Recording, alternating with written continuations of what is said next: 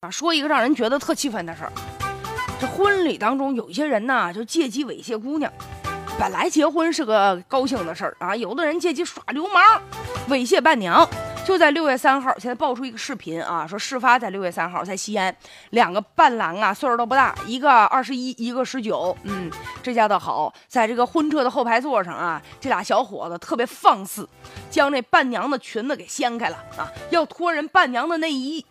这什么人呢？你说这俩人啊？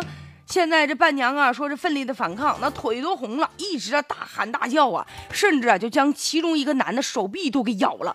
结果这俩男的还是不依不饶呢，大概持续了三五分钟吧。你说多么不堪的一幕啊！让车里的其他的人就给拍下来了，现在流传到网上了。这俩男的要我说，你岁数也不大哈，你俩胆儿不小，借机耍流氓。被这新人邀请来参加婚宴，正常来说呀，彼此之间都认识，你怎么能做出这么让人不耻的事儿呢？现在呢，目前这俩男的已经被警察给抓了啊，真是应该上派出所让他长点记性去，让你借机占便宜，活该。但是现在呢，就。这个女孩的态度让人觉得 也挺奇怪的，就警察嘛，就主动找到她了。结果这女孩还表示说：“哎呀，我们不想追究了，为点啥呢？”她说：“可能彼此之间都认识，我估计啊，我猜他可能是不想把这事儿搞大，或者是呢，他可能认识就不好意思，怕惹麻烦，怕让这新人扫兴了，所以宁可自己吃亏倒霉了。”但是这种心态还是不应该吧？作为一个女性啊，他俩都这么好意思对你性骚扰，然后你就不了了之了？应该主动维权呢。就即便没有人把这个视频曝光，你都不能轻易放过这俩人。再者，你说在车里面录视频这人，你既然当时在车里能录视频，你干嘛不能出面阻止一下，帮帮那姑娘啊？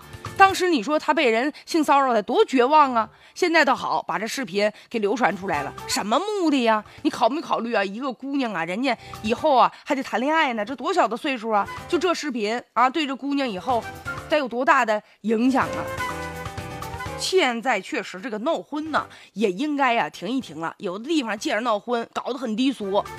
原来吧，这闹婚吧，也就是说，我记着那得是我小时候了啊。这伴娘啊、新娘啊，也就是给来宾呢点个烟啊。这来宾反正也淘气，故意把这个打火机吹灭啊什么之类的，那都是过去了。现在不一样了，现在有些别有用心的人借机占便宜。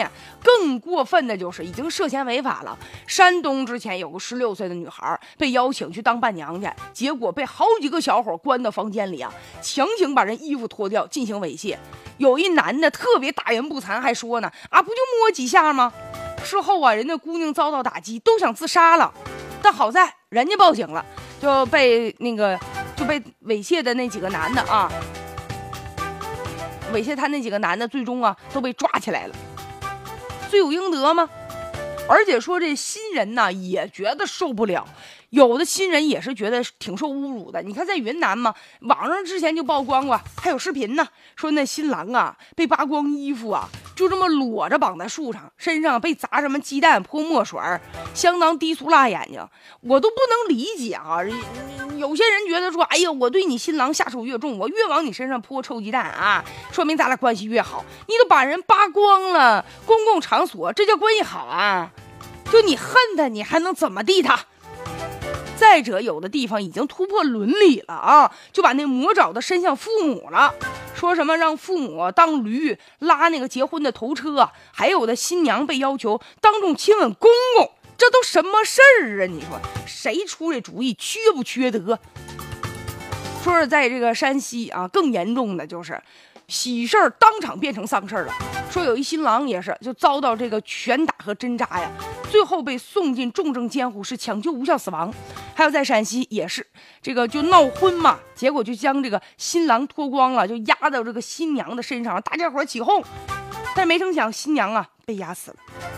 之前嘛，明星也不能幸免呢，您记得不？去年吧。那包贝尔那明星婚礼上，就是那他那伴娘也是一个名人柳岩吗，那衣服也是差点被扯下来呀。哎呀，据说这包贝尔到现在一想起这事儿啊，哎呀都无法释怀呀。